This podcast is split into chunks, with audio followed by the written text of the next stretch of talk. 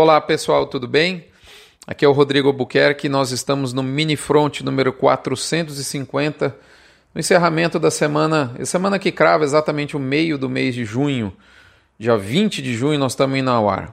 Bom, tudo que foi descrito na semana passada em termos de é, fundamentos de oferta e demanda seguem, segue inalterado.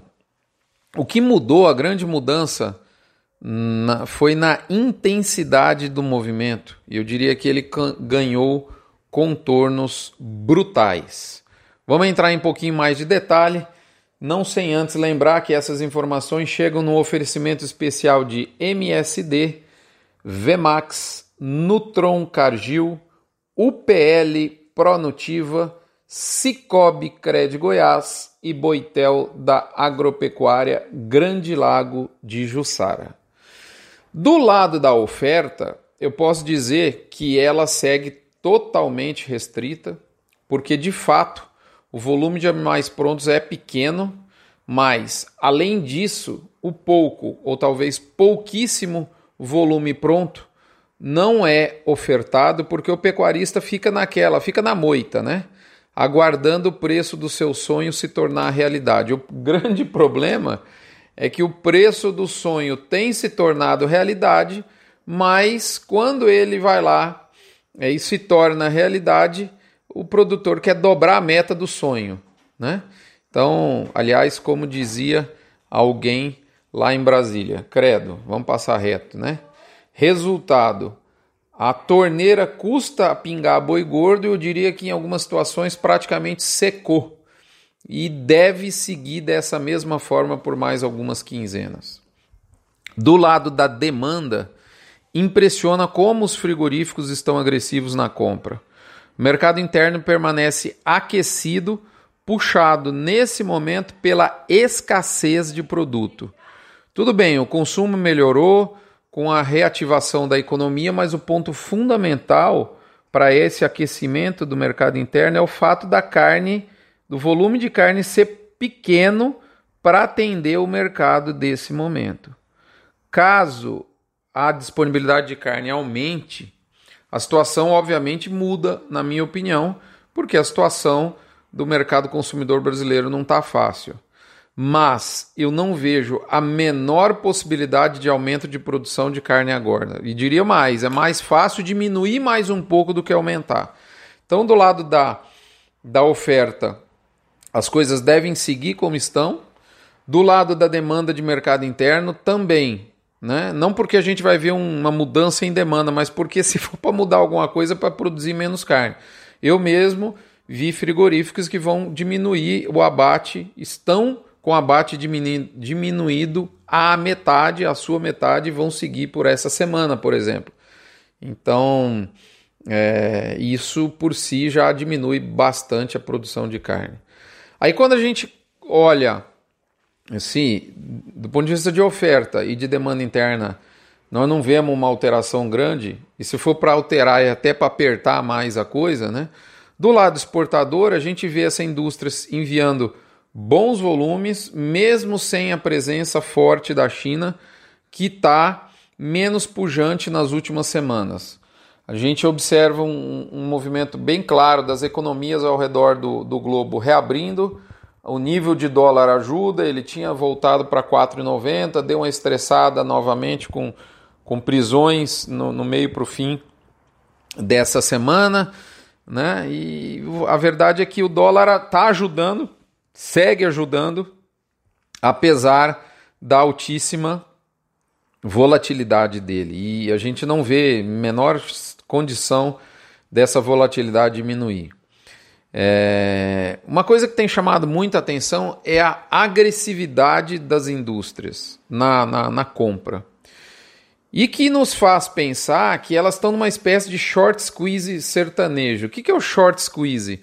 É uma, uma, uma nomenclatura em inglês que é o mercado financeiro usa é, quando existe a seguinte situação: falta de oferta concomitante a um excesso de demanda por um ativo, no caso aqui, a carne.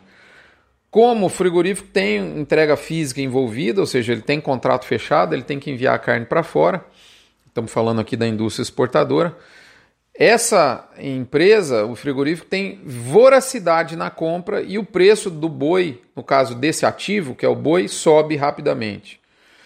É, não tem nada que aponte uma forte alteração dessa situação nos próximos dias com relação à questão de volume embarcado, salvo uma notícia nova bombástica. Né? Mas o fato é que o mundo precisa do Brasil para comer, porque nós somos o único hipermercado do mundo aberto, nós temos o único com volume, somos o único com volume, com preço bom e que permaneceu aberto durante toda a pandemia. Então, o que, que a gente observa? O físico muito forte, ele segue na frente praticamente do mercado futuro, só que agora o mercado futuro deu uma diminuída nessa distância, ele está mais seguindo mais de perto o físico. Isso é interessante porque podem surgir oportunidades que a bolsa pode te, entregar. É, e eu diria que é fundamental você estar tá com isso no radar, porque não é hora de abaixar a guarda da proteção da arroba. Por quê? Por mais que nós não vejamos nada no radar de curto prazo, nada sobe indefinidamente. A arroba não achou o teto, mas uma hora ela vai achar. Até onde tudo isso vai, você pode estar me perguntando, e eu respondo com a palavra a carne. Dê, olhe a carne no mercado interno e ela representa em última instância margem e isso pode mudar o jogo.